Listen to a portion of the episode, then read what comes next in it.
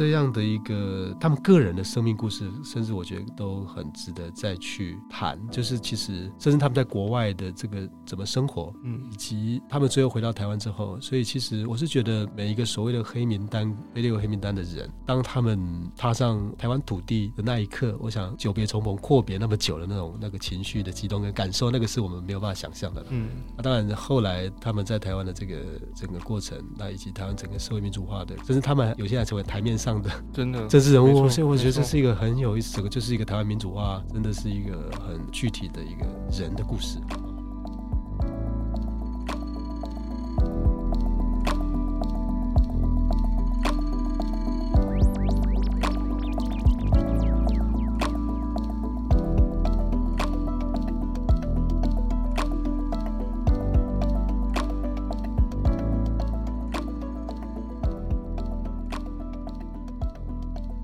一本好书，今天也如此，将来也如此，永不改变。Hello，大家好，欢迎收听一本正经。然后我是燕君，那今天是很开心邀请到两位老师，也是作品的主编。那今天要跟大家谈的是联经出版的两本作品，其实它是一系列的系列作啊。就是上一期，如果大家对这个议题有兴趣的话，应该有听过我们的看得见的台湾史的空间片。那时候是邀请到苏峰南老师，然后这次我们。邀请到的分别是时间篇和人间篇的两位老师，那分别是怡红老师和文成老师。对，那老师要不要跟听众打一下招呼？好，好，各位大家好，我是那个台子博陈怡红。好，大家好，我是文成。嗨，两位老师好。对，那我们话不多说。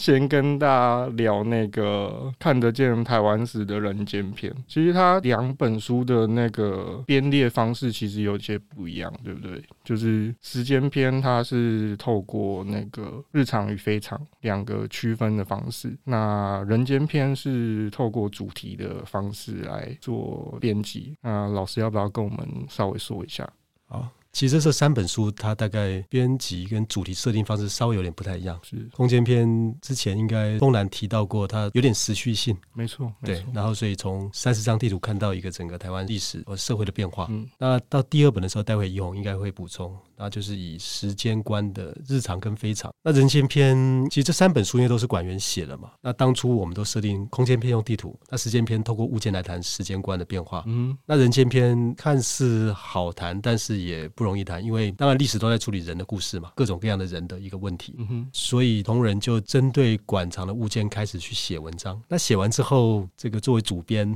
就要跟那个出版社这边讨论说，到底这三十篇文章要怎么设定一个主题？好，那后来。就大概分出四个主题，嗯、呃，就觉得说，其实，哎，这三十篇文章其实也可以大概四个类型的不同的人的故事。第一个就是那个十篇呢、啊。就是谈大时代之人，嗯、没错，特别是针对这个，因为很多人是经历不同政权跟不同时代的变化，那他到底怎么面对这个时代的变化、政权的转变？那他做出什么样的对应？他的处世之道跟生存策略是什么？其实这个也是我们人间篇要去讨论，就是人怎么处事，那社会跟世界怎么影响人？嗯哼，那人怎么做出对应跟生活的一个这样的一个策略的展现？所以这个是第一个大的主题，大时代之人。嗯，然后在第二个主题，我们是谈那个职人，就是百工行业。没错，那博物馆收了很多。这个相关的百工行业的这个物件嘛，是那其实这个也是这种个人的小历史跟小的故事，职人的故事，其实也是整个过去我们在谈社会史跟台湾的历史比较少关注到的这些小人物的故事，所以希望说透过这些百工行业职人的这个故事来谈第二个主题。那第三个主题是我们用复合的人群，因为台湾是一个多元族群文化的社会嘛，没错，嗯，所以包括人的移动、族群的互动、交流跟汇合，是。那所以这个部分就是谈这种文化的交汇，那不同的人群互动的影响。那最后一个主题哈，我们用引路之人，然后其实也希望去谈出说，在每个时代都有不同的这个所谓的 pioneer，哦，先行者，哦，他可能在那个时代可能被认为是一个异端，或是认为说他其实是一个最拱狼。啊，所以这个最后一个单元，我们也以开辟新道路、引路之人来作为这个人间篇的收尾，会谈到一些比较当代的台湾的社会的一些重要的事件，比如说那个 COVID nineteen。嗯，对，当时我们防疫的这个与神共同防疫的人，好，所以这个大概是我们目前人间篇设定的四个大主题啊，三十篇文章是。其实我第一个好奇是来自于，就是里面其实会一直谈到，就是文物的收藏者跟台史博的这边的研究员的这个关系，就是说你到底是怎么去界定，或者是像老师刚刚谈到那个 COVID-19 的这个事情，就是你到底你是怎么觉得说，哦，我要收这个，我看到了，我看到这个我就觉得，哦，这个我要收。收下来这样子，就是收为馆藏，或者是说我在时间篇比较常看到的是，比如说捐赠，就是说等于说博物馆的角度是一个，我可以说比较被动的嘛，就是好像是别人捐赠过来，然后我们去评断。但是老师刚刚谈到的这个，好像是你们主动去，那当时是你们会怎么样做这个决定，或者是说怎么样评判，就是说呃文物的收藏这样子。这个待会易宏也可以来，易宏会或许他可以谈更多。那他之前在典藏组的工作也投入很多这种。其实台史博一直在做当代典藏的事情了，当代收藏。那我刚刚提到这个 COVID-19 的防疫公告，嗯，以及我们在人前篇里面有提到一个做工的人，是哦，这个都是台史博的主动出击。像那个防疫公告，那个我们都知道是在二零一九年底，那时候还是武汉肺炎嘛，那个时候刚，然后隔年就证明哦，隔 隔年反正总之就是 COVID-19。嗯，那个时候其实 COVID-19。爆发之后，很多宫庙的这个信仰跟庆典仪式活动受到影响，所以包括台湾的这个宗教庆典很活络的地方嘛。嗯、所以后来是我们管的同仁啊，就看到说，在当时这个也是在我们台南的这个朝清宫是哦，当时就是因为他主事是妈祖天上圣母嘛，嗯、那他们就贴出一个防疫公告说，啊、这个妈祖只是说因为疫情不可轻视，然后所以相关的这些庆典仪式要暂停，然后等到圣母就是妈祖指示之后再行恢复。哦，所以这个很有趣。具有这个呃，那个时候在二零二零年的时候，妈祖就已经指示说这个疫情不可忽视。嗯，哦，总之这个是可以反映出这个疫情下哦，其实不只是防疫的人，还有防疫的神。是。那后来是我们同仁看到这个公告，那因为这个可能公告有时效性嘛，就要撤掉之后，嗯哼，那同仁觉得说哇，这个是一个很重要的一个见证整个防疫的一个重要的物件。嗯，就是一个整个社会怎么防疫的过程，特别是在信仰的部分。嗯、那刚好我们馆也就开始展开这个 COVID-19 的一个防疫物件的收藏。嗯，那所以当然这个是一个重要的物件啊，所以就因此啊、哦，就就入藏到博物馆了。嗯、那后来在跟同仁讨论要要写的文章的时候，那他就觉得说啊，那这个物件他很想写。那我觉得说啊，这个就是把这个作为这个人间影片的结尾，我是蛮适合的。那另外就是呃，我们在书里面也有一篇在谈那个呃，我们知道九零年代以后很多那个外籍的东南亚的移民移工哈，嗯，来到台湾，然后这是一张海报，应该说。他在海报上面贴了很多的贴纸，嗯哼，那这是在二零一七年了，那时候我们策了一个展，那在收集这些东南亚移民移工的资料，要做一个新台客哦，东南亚移民移工的展览。那后来是有人跟我们说，在淡水竹围站哦，捷运站附近有一间那个东南亚的货运行，印尼货运行，那他们好像要丢掉他们那个入口处也贴了一张大的海报，嗯哼，然后就拍给我看，他说啊，上面就是很多那个他们移民或移工把在台湾赚的钱买的家电用品，然后寄回去他们的家乡，是，然后这个收到之后要拍。一张照片 回来，然后证明说我的家人收到了。当然，这个我们现在不用了。现在因为三 G 手机这么发达哈，是 Line 或者各种形式都可以马上去知道说我的家人过得好不好啊。好，那在过去那个时代哈，还没有三 C，这个海报就见证了那个时代哈。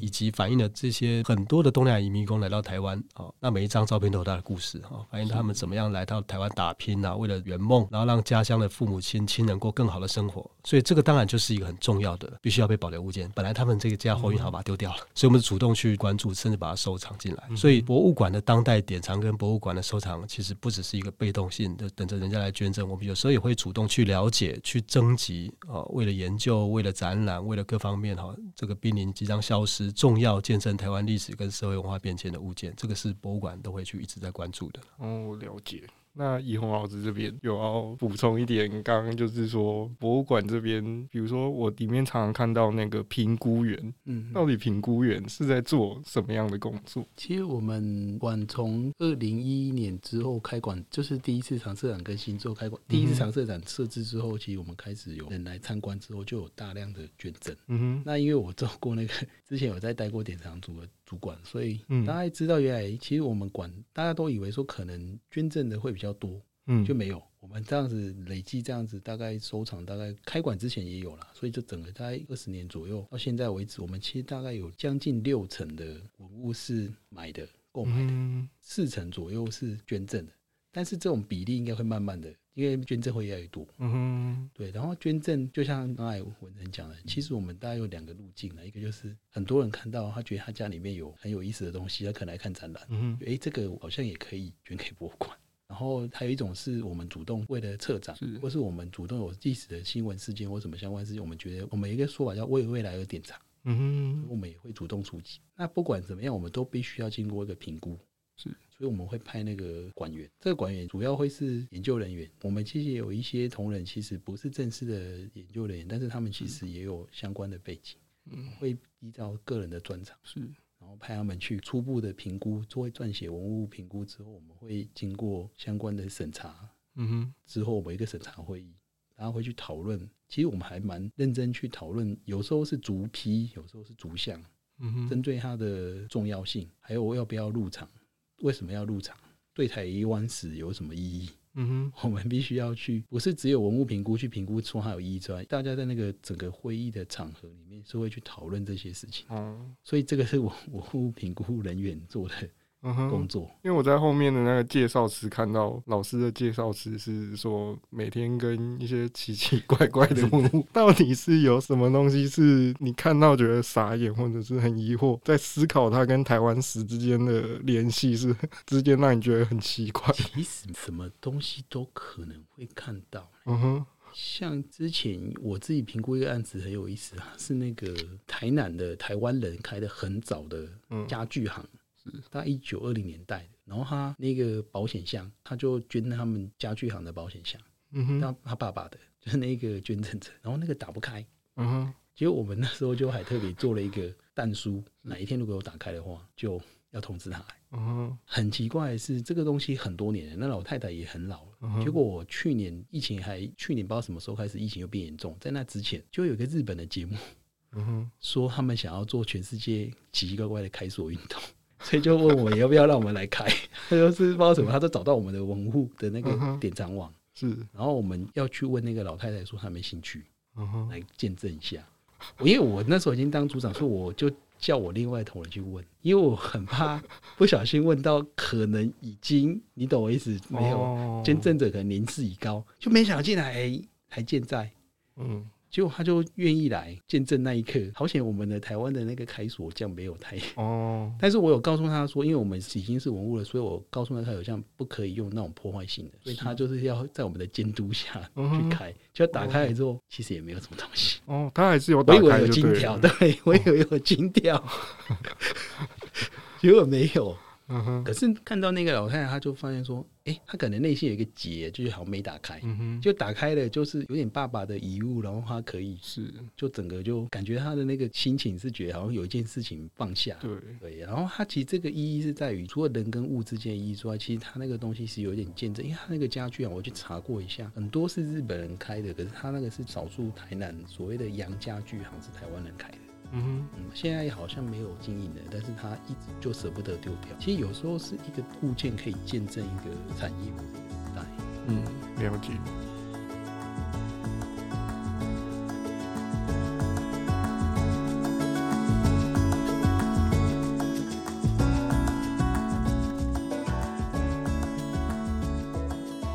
接下来是想跟那个文成老师聊那个代言反共的人，会不会太跳脱？哎，不会。这边其实怎么说？其实。我看的时候，我因为我最近有一个很有兴趣，一直一直想要找来看的书，其实是那个《逃离中国》，嗯哼，就是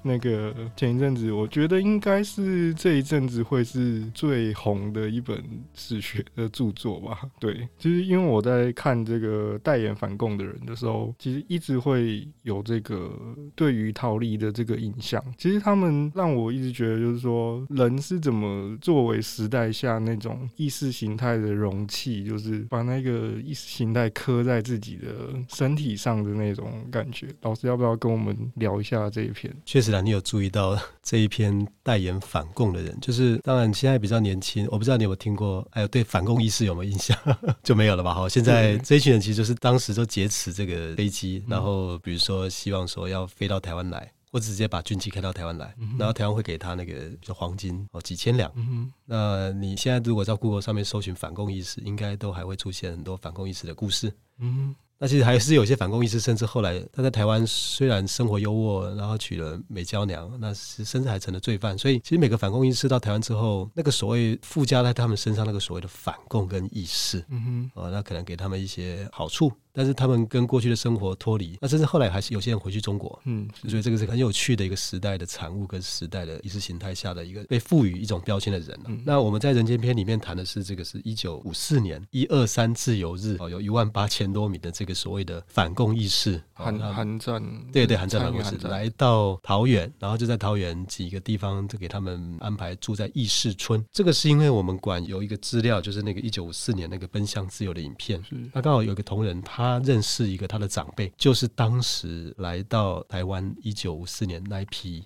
所谓的韩战反共义士其中一员，我就跟着去访谈嘛。然后他提到很多我们对过去所谓的反共意识，以及他们是不是真的自愿想要逃离中国，向往自由祖国。嗯哼，这个其实是听了之后他的这个描述，过去相关研究才发现，哎，其实这个背后很多有趣我们不知道的面相。他提到，因为我们知道反共意识上面会刺那个杀猪拔毛，国父共灭哈，要消灭共产党。事实上，这些刺青他们并不是自愿的。嗯嗯，然后那个苏爷爷，那那个叫苏爷爷哦，他是跟我说，原本是先安置在战俘营里面。那个时候，国民党已经派人去去宣传，嗯哼，哦，祖国很好啊，甚至有他们有组成一个组织，甚至有些有些所谓的当时的战俘就已经加入到国民党的组织了。然后这一群人掌握话语权，要求你要证明哦，你们真的是要反共的，所以你们要刺字哦，嗯哼，那在身上刺上中华民国的国旗。国民党的党徽跟灭共复国哦，这些字眼来代表你们反共的决心，但是也有人不刺字啊，不想刺字啊，也有人可能一开始其实还是想回去中国啊，但是他们其实中国的军队啊，是。只是打仗输了被被抓俘抓捕在那个韩国那个就是战俘营那个地方，但是国民党那时候就要运作这一批人，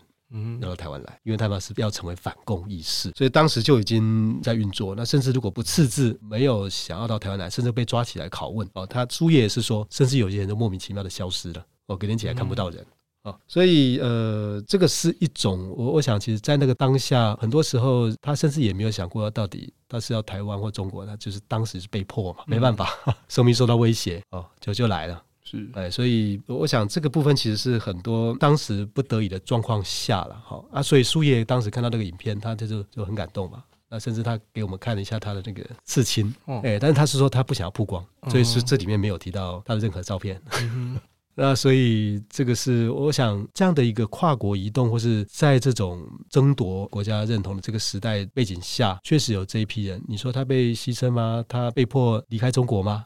被迫不能回家吗？哦，所以他说，其实还是后来有一些义士又回去了啦。嗯哼嗯，那这这群反共意识目前都八十岁以上的人了。嗯，所以我我是觉得说，很多故事还是值得在台湾史的这个印记，以及值得再去挖掘了。他们其实在这个影像里面是看得到他们的身影的吗？呃，有啊，那个影像是就是黑白影片了，可以听得到，那是一种宣传影片了。嗯哼，哎，那是比如说到义士村之后，这个大家就要勤读三民主义。哦 之类的，因为他这个几乎对我来说，他已经超越了所谓什么文物什么的，他几乎是一种活着的见证。就是对对对，他的身体和 他的人本身就是 历史，哎，就是没错没错。对，这个是让我很不管跟他非亲非故，还是会觉得有点动容的感觉。而且这个记忆是没有传承到他的子女跟亲人的。哦，是哦，这个会随着他。他过世就消失了嘛？嗯哼，对。所以当有人想要去了解这段记忆的时候，他是觉得他很惊讶，他也很感动了。他觉得说有人要去关注这个记忆，当然过往也有人去做这个研究吧。嗯哼，那只是我是觉得说，像你讲的，很多时候随着这个人的消失，通常不会传承给他的家人子女，消失就不见了。嗯，所以这个就是博物馆应该要可以去做的地方了。对，因为其实我自己有稍微去找一下那个资料，就是说当时去参与韩战的这一批人，其实有部分人他其实原本就是国民党的国军。嗯，但是也有一批他们没错没错，共产党那边的人民军这样。其实有趣的是，这个苏先生啊，是。他其实是四川人，他其实本来是参加国军的，嗯哼，然后后来是因为这个国共对立之后，他们整个部队就投入共产党了，他就变成共产党的军队。对，然后之所以他后来是作为这个中华人民志愿军，然后就是共产党军队，从四川展开徒步行军，然后最后来到朝鲜半岛加入韩战了。所以他其实本来你，你可以说他又回归国民党的军队。他其实最早是国民党的军队，然后后来哎，整个部队投共嘛，成为中国的共产党军队，然后又跟着这个韩战的脚步来到朝鲜。嗯。那最后时代又让他回到国民党的，但是是来到千里之外的台湾了。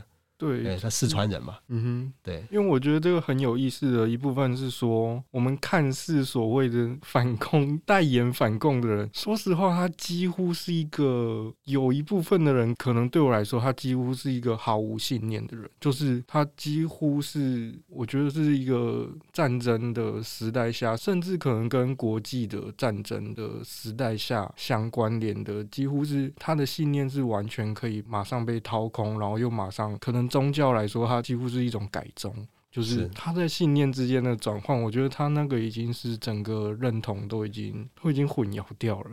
对我来说是总觉得这种在这种时代下的这种这种很可悲的，不知道该怎么形容这样子的人。不过我猜苏先生他们应该也没有什么认同中华人民共和国，或是认同中华民国。对，对他们来讲，可能活下去哦，可以生存下去比较重要。对他这个真的很吊诡，明明是一个所谓的被象征着是一个所谓的反共意识，或者是象征着，但是自身可能是一个他最没有所谓的要选边站的一个整个信念的人。我一直觉得，就是有这种宣传的时代，整个大众宣传，嗯，然后总体战，政府国家如何去透过各种意识形态去动员你。嗯哼，但是被动员的人可能不是真的因为那些原因，他可能为了要生存，对，他可能加入军队，他可能有饭吃，只讲白一点就这样。嗯哼，然后可能因为各种原因就被 俘虏了，那就变成另外一个。他现在觉得好像很难想象，但实际上不只是中国啊，俄国也是一样的，反正就是有非常多这种为了生存。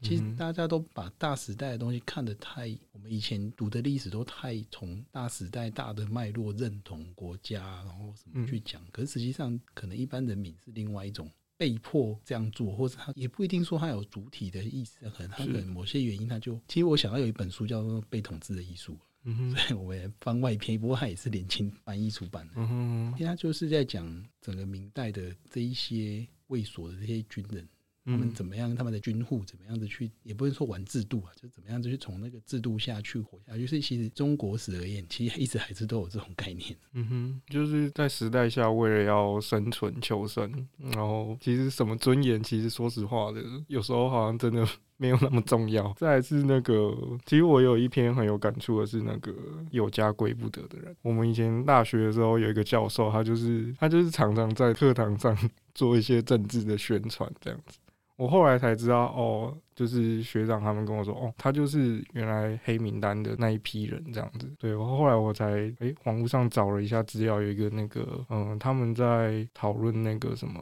加入联合国的，他们有一个讨论的纪要这样子。然后几个那个教授，包括里面有提到那个黄昭堂先生，然后他其实都讲到说，他其实是出国去留学，但是他就因为那个蔡培火的侄子，然后就送了他一本那个陈龙志先生的。书就是什么台湾独立与建国的相关的书这样子，然后他可能也因为这样子，然后就是那一批的那个留学生的那个生涯里面，他大概是一九七零年代左右那个时候，他可能就因为这样子，他去参加了游行，然后就不知道为什么那个游行他们他以往参加都会发面具，因为他当时候的游行好像大部分他们都说会发面具，因为怕被记录。但是不知道为什么那一次他自己有戴面具，但是他看其他人都没戴，然后他就把面具拿下来了。这样他就想，诶、其他人都不戴啊，那我干嘛戴？他就拿下来。结果过一阵子，他要申请返台的签证的时候，就不知道为什么签证一直发不下来，然后他就去问这样子。他就说：“诶、为什么我的那个护照签证都办不下来？”然后他得到的回应就只是说：“诶、你的护照被放在最下面，这样子还没办出来，可能要慢一点。”就他一直等到最后都没收到这样子，他就觉得说他终于就是所谓黑名单或者是被列驻人员。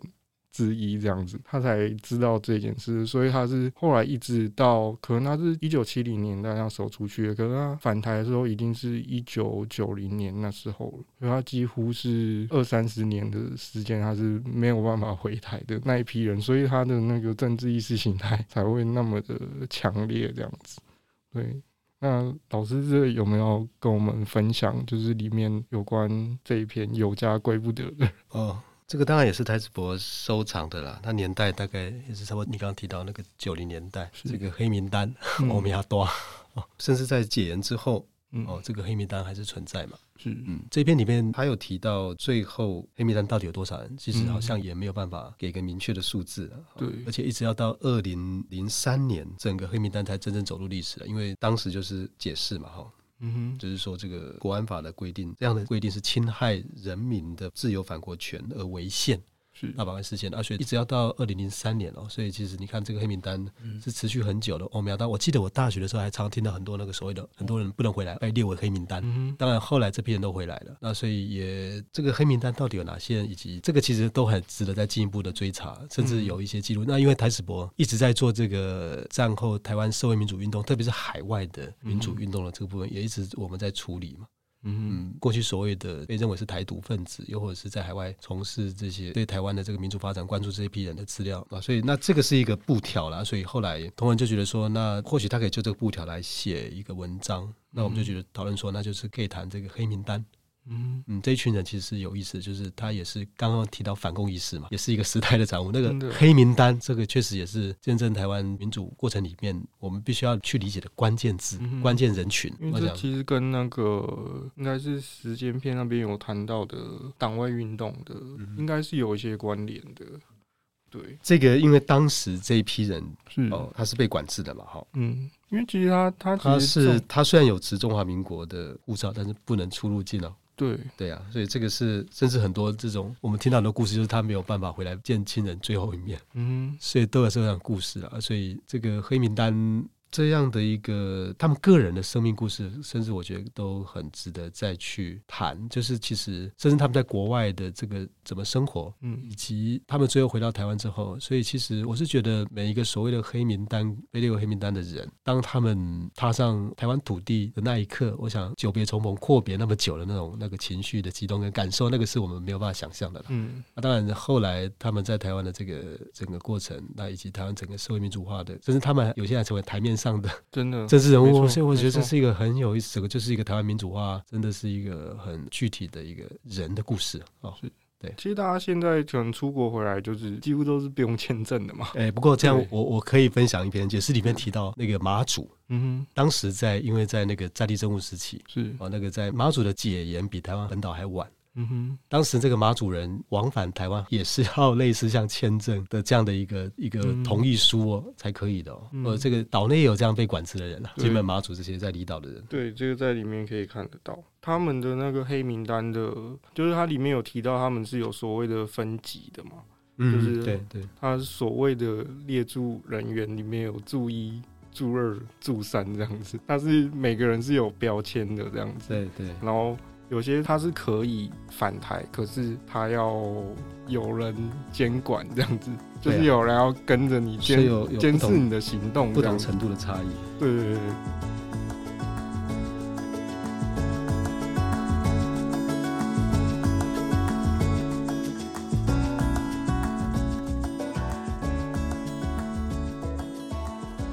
实这个我可以对照一下，嗯、其实日本时代。对台湾人也是会分，在户籍资料也会分。哦，他一九一九二五还是三五年之前，嗯哼，会分第一种是那种不用电视的，嗯哼，就是那种叫有特殊身份的管理。嗯哼，然后另外一种是一般人，嗯哼，第三种是有犯罪记录。哦，那犯罪记录当然分好几种，就一般是刑事犯罪，或者是可能有一些问题的人。嗯哼，所以其实有类似这样子的制度。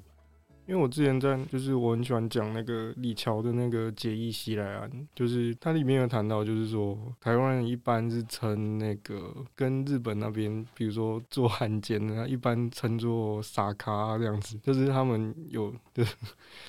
细咖是日本人啊，对，所以战后才会叫有一种说法，叫做针对那些战后来接受一些国民政府的官吏，就会说他们是狗去猪来。哦，所以这个其实是灭城的，当然是。所以他每个人都会有 有那个时代下的那个标签这样子，主要是因为这个经验，我觉得是怎么讲，对我来说很有意思啊，因为那时候我们那个教授每次就是有那种二二八的那种。集会运动，比如说办在哪个公园这样子，他都会在那个我们的课堂上 宣传。那时候我们就觉得说，诶，那种学术志业这种不是政治比较 涉入课堂。但是后来才知道，哦，原来就是他以前有这样的经历，然后好像也是因为家里人过世了，他都回不来这样子。所以这个是对他来说是一个，我们是没有实际的去问过他这个事情，但是对他来说应该是一个很悲痛的一个经历这样子。所以他他每次有那种机会运动，他会叫我们去参加这样子。对。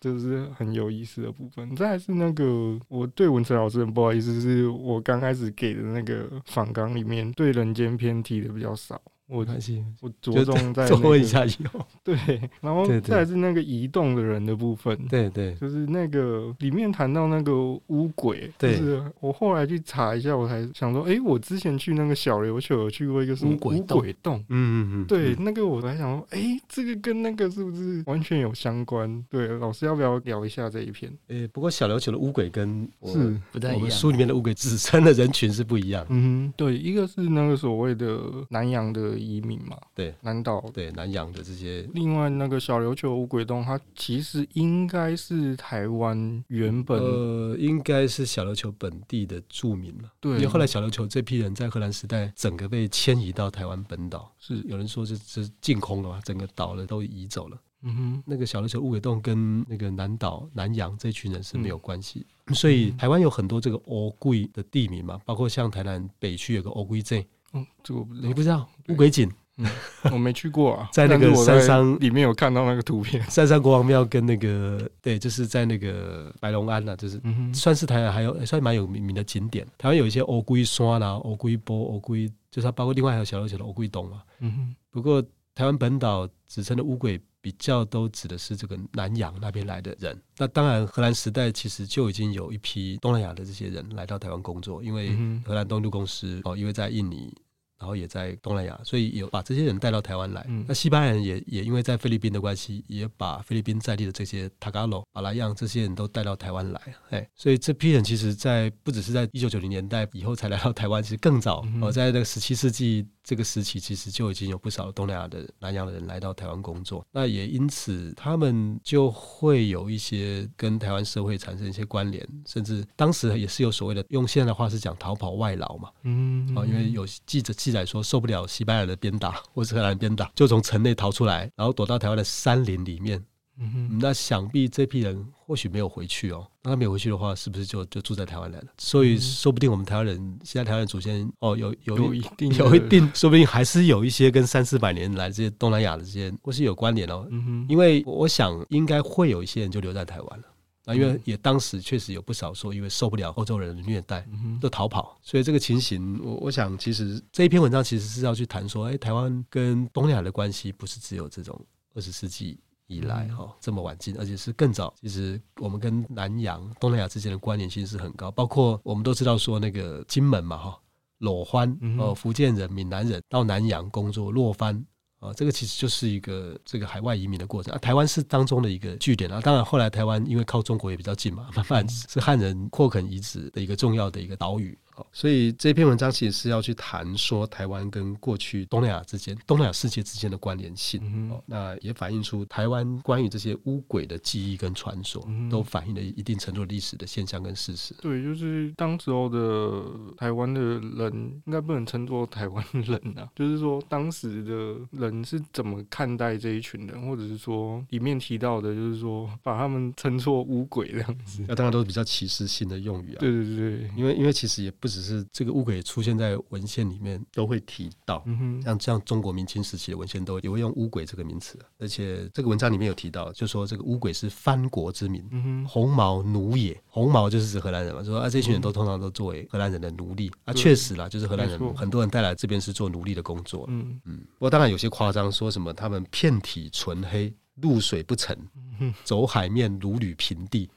哦，就是他们水性很好。所以其实我们在看很多十七世纪的这些欧洲的图像里面，常会看到那个欧洲中国船上的这些水手画的就是所谓的乌鬼。嗯，所以乌鬼是一个当时应该说明清文献，这是中国或是闽南地区在称呼东南亚这边比较歧视性的用语了。当然汉人对于这个非我族类，通常都是常用番呐，比较歧视性乌鬼。那甚至也称呼荷兰人叫红毛番。昂蒙，哦，这个其实就是都反映那个时候的一个对外国的一个看法跟称呼。那、只是这个是也在台湾也成为一种在地的历史跟传说，哦，也也反映那个时候确实有有些东南亚人是来到台湾工作，跟甚至还停留下来的，也也是有它的可能性。嗯哼，那一红老师这边有没有要补充？比如说像时间篇里面有谈到那个被定格，就是原住民的图绘的这个，这个刚好是文成写，他可以补充。哦、呃，那个时候当时一红是说，是我我们都希望说在那个文章里面要有一些跟原住民有关的议题。嗯、是。那台史博其实收藏了这个清代的番薯图，就是这个原住民的图绘。嗯哼。这个当时官员呐、啊、都喜欢画这种采风啦，嗯。就是把。原住民画下来，然后记录他的风俗、耕种、猎鹿，呃，怎么样等等，还有也记录花果这些物产。嗯，那我想这一定程度也是一种宣示意味啦。然后，其实你也不能直接就把这个番所谓的番俗图用来去说这个就是原住民的风俗，哦、嗯，就是可以用来解释原住民的风俗。再仔细的去看图面甚至文字，当然当中有一些这种不是那么真实的部分，有些想象，甚至理所当然，甚至有一些呃现在来看是认为是歧视，甚至不是那么真实的。原住民风俗、物质文化的呈现，所以我们是认为说，在看这些番薯图绘的时候，要注意到它是汉人官员呃统治者，这只是一种宣传的一种图像。嗯哼，那要被拿来当代的族群复振或是历史研究的时候，我们要保持一些警戒心啊，特别是原住民的课题。所以我们后来是用，因为番薯图像是一格一格的，嗯，像是一个橱窗的展现啊，而且他们是被定格的，他们不是一个真实的一个面貌啊，所以这个是采用这个被定格的原。原住民来去作为这个当时写那个所谓的番薯图的一个标题啊，这种图其实我们在应该是说，我从小到大的历史课本，我我有印象的啦，就是常常会看到一个色鹿的那个图。哦，对对对，我不知道现在还有没有，还有还有对，还有。没错嘛，对，就是我好像几乎国小国中的那个，就是早先的对原住民的那个印象，或者是他们的画风，好像都是几乎没有什么太大的差异。可以跟我们讲一下那个，如果真的有有一些差异，当我们在看这些图的时候，它的那个要注重的地方，它是在什么地方？呃，当然，那个主题跟有时候文字的描述，它或许是我们可以去了解，嗯，但是图像本身可能还是要。要要跟文字一样，因为历史研究其实它要做一些考证嘛，哈、嗯，文字到底是谁写的，嗯啊，在什么样脉络下写的，嗯、啊，它背后有什么意图啊？所以有时候历史研究者就会把这个史料 再做一些考证，嗯、了解它怎么被产生的。那图像也是需要做考证的，所以不能直接看图说故事了。嗯哼。所以当然这些补录或者什么各种习俗的主题，它是确实原住民有这样的生活的风貌跟现象。是。但是它图面上一些服饰啦，甚至整个地景，甚至整个发型那个描绘，可能都要再考证一下。嗯。当然有些可能是有点贴近真实，但是有些它可能就是回到这种中国再去描绘非汉人这种形象，有一套自己的传统。嗯。所以包括这种番薯，另外还有这种所谓的直贡图。图，嗯，直贡图的系统也是很像这种中国志怪啦、山海经这种 这种一直以来在描绘外族的这种人像里面，多少有一些想象跟虚构，甚至妖魔化、鬼怪化的情形。那当然，在番薯图里面，这这样的成分低了很多，尽量是比较贴近真实。但是在细节上面，当然跟原住民的实际的生活还是有落差的啦。这个是我们必须要去理解。嗯哼，因为像我看那个日本的那个阿台，就是那个帮他换穿日本服装的那一个那个阿台的故事的时候，就是。因为我后来有找到一个也是台史博出的，它是一个师土师民的一个专刊，它里面也有收录这张图，而且它是一个怎么讲？它是一个小的类似照片材质的一个遮页图，它后面还有它绘制的那个原本的，就是阿台原本的服饰这样子被丢在旁边的那个服饰，他有在把它重新穿回去那个，它那个就依实际所绘制的嘛，就比如说，嗯，你在比对，比如说日本的对。原住民的那个绘制的模样的服饰。它是比较贴近吗？还是说它它也有他想象的成分？这个阿台的就是人间篇，那其实那是警绘。那警会依照日本的那种警会的传统，它像比如说他在一八九年也有相关的这样子的警会来攻打台湾的这样子。嗯、其实他基本上想象成分很高。是啊，想象成分也是很高。对，所以其实，在十九世纪以前是一个图像用人绘制的图像，当然照片也是有问题的，照片也是会有拍摄角度啊，各种伪造的可能性。在更之前的话是用绘制的，就会充满了画家针对事实想象跟各种时代的原因，他把它画成那样。所以其实不要觉得说日本一定画的比较好，对，这个是并没有，并没有。所以不是他长得比较细致好看就值得相信。就比如说，可能他们真的有把阿台带回去日本。然后给他这样子和服穿，嗯，然后他也有说明说他的给哪有哪些和服的颜色，但是阿台是不是长这样？阿台的衣服是不是那样？或他原来的衣服是怎么样？这些可能都充满了画家的想象。哦，他可能是从报道上面看到。对对，嗯哼，所以他也没有实际，比如说他不是实际的绘制的状况就对了。对，所以在看待这种帝国 帝国所绘制的这些图的时候，其实你们的角度一般都会对他比较有戒心嘛，比较有距离。但是其实，在一八七年代说，日本已经开始有摄影的技术了。嗯哼，所以它其实台湾最早的有关日本人拍摄的台湾图像是有这个牡丹社事件的照片，你应该知道。有牡丹社事件，所以后来像这种照片，很多时候又被改绘成版画，因为那个时候会有这种所谓的画报。对，其实照片可能会再被画成版画，那这种又又再重新有可能比较贴近再诠释了。但是他一定还会再加油添醋。没错，没错，没错。他有可能就是说脱离原本照片的脉络，也有可能。嗯、哦，所以这个就是在研究上，这个都有很多要小心提防的。其实从他如何产自，哪些来源，跟他怎么流传的途径，这些我们都还可以再研究。